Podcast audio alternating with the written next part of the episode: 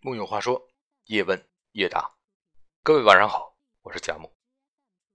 为什么童话里的故事都是圆满结局？比如王子和公主总是快乐、幸福又不要脸的生活在一起。现实是很残酷的，这不是在误导小朋友吗？其实啊，童话远远不止这些。在法国诗人夏尔佩罗发表《鹅妈妈故事集》之前，童话是流行于各大乡村地区的民间传说。他们所服务的对象不仅仅是儿童，还有劳累了一整天的农民。夜色渐浓，一群人围坐在炉边，听那些口才出色的人讲故事，是贫苦乏味的生活里为数不多的娱乐活动。尤其是在冬季，天黑的早，漫漫长夜。只能靠炉边这些故事来打发时光。早期的童话会有许多令人惊悚的情节，会有大量心知肚明的性暗示。这些成人元素预示着民间故事的受众大多是成年人。卡尔维诺整理的意大利童话中有一篇《三个老妇人》，故事的开头是这样的：从前有三个姐妹，三个人都很年轻。一个六十七岁，一个七十五岁，第三个九十四岁。瞧，这就像是郭德纲讲的刚单口相声一样，一开口就把包袱抖得响亮。在这则故事里，最老的姑娘通过各种手段骗得了王子的欢心，她也在仙女的帮助下重回青春，顺利的与王子举行了盛大的婚礼。然而，她的两个老妹妹还在，一旦出现了王子面前。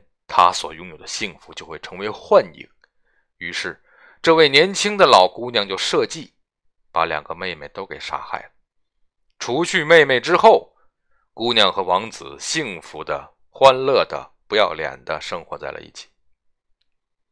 如果单从文本来看，这是一个残酷的故事，但是要考虑到故事叙述者的表演，这则童话事实是充满滑稽的气氛的。我们随便翻一翻格林童话、意大利童话，不管是穷小子遇见公主或者国王，还是灰姑娘遇见王子，他们见面的地方或者方式总是出奇的一致。王子随便走到一片森林里，总能遇上灰姑娘；穷小子想要见到国王，无需通过官员的引荐，总能容易的见到。国王对穷小子的各种缺陷和缺点。也总能报以宽容，甚至是认可的态度。穷小子打败坏人的方式，有时候也让人啼笑皆非。有些故事里，穷小子以魔法令坏人放屁不已，从而获得了胜利。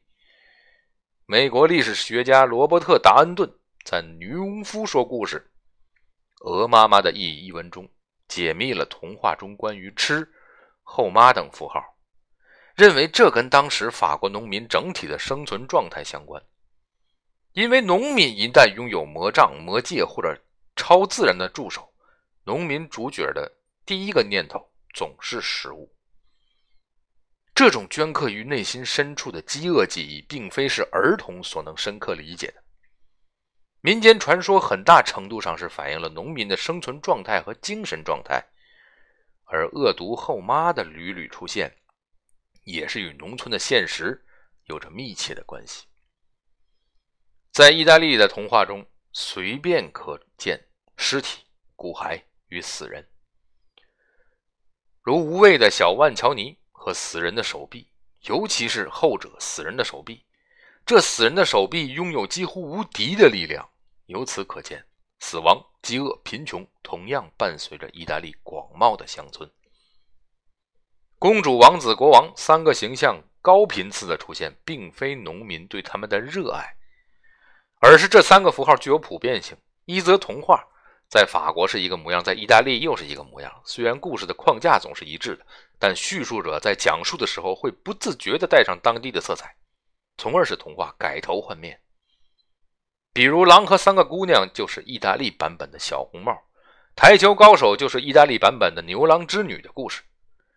在农民的意识里，公主、王子、国王并不是实际的权位，而是认知的符号。他们一方面尊敬、惧怕这些人，另一方面又总是忍不住用自己的方式去解构、嘲弄他们。国王的权势究竟有多大？他们也许并不能完全理解，但他们总是知道，国王、王子、公主这些贵族有着吃不完的肉，没有死亡、饥饿的恐惧和威胁，所以村民们会单纯的认为，国王、王子、公主在一起就会幸福、快乐、不要脸。圆满的结局是对贫瘠生活的一种安慰，幸福快乐的王子与公主对他们的未来是一种期许和想象。卡尔维诺整理童话之时，注重原生态，也就是说，他没有像夏尔佩罗那样去根据道德训诫的需要去增减情节。夏尔佩罗生活的时代正是法国从旧时代走向新时代的时期，太阳王所带来的荣光仍照耀着法兰西，但帝国的根基已经摇摇欲坠。贵族沙龙活动风行，那些善于讲故事的人也总是会受到欢迎。同时，由于沙龙活动的频繁，风流韵事也就逐渐多起来。有的女伯爵甚至把沙龙安排在闺房里。年轻女孩在这种社交活动中被情场老手所欺骗，自然在所难免。夏尔佩罗的《鹅妈妈的故事集》具有强烈的道德规劝之意，比如小红帽。佩罗希望通过小红帽的故事告诫女孩要珍视自己的贞操。等到了格林童话。这些经过格林兄弟润色的故事，服务对象终于不再是村妇、农夫，而是新兴资产阶级的孩子们。他们希望孩子自小就接受良好的教育，通过故事让孩子们懂得道德、为人处事之重要。于是，残酷、令人不安的情节被逐渐剔除，快乐、幸福的结局更符合孩子的天性，也更能促使孩子发展出健全的心理，然后去面对未知的困难。不过，残酷的现实还是时不时会刺痛人们的神经。在无畏的小乔万尼里，小乔万尼不惧怕巨人的头颅断臂，他战胜了黑暗的力量，得到了许多金银财宝。然而，他并没有永远幸福快乐的生活下去，因为直到有一天，他转身时看见自己的影子，吓死了。这是多么……哀伤的结局。童话从来都不只是给孩子看的。木有话说，叶问叶答，我是佳木，各位晚安，咱们明晚再会。